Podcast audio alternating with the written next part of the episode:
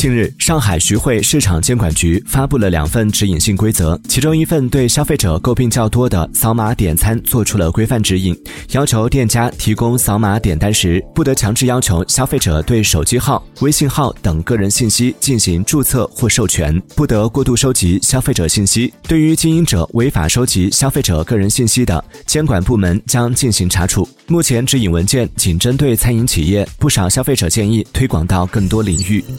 Mm.